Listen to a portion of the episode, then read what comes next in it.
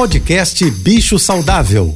Fique agora com dicas e informações para melhorar a vida do seu pet com a veterinária Rita Erickson, mestre em comportamento animal. Oferecimento Cobase, essencial para a vida. Olá, boa tarde, espero que estejam todos bem.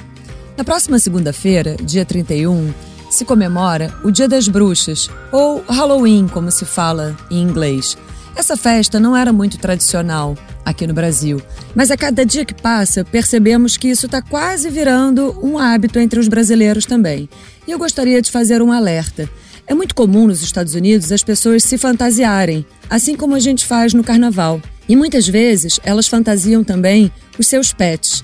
E a gente precisa prestar atenção no grande desconforto que é, para a grande maioria dos animais de estimação, usar uma fantasia, especialmente se estiver quente, que é o que costuma acontecer nessa época do ano no Brasil.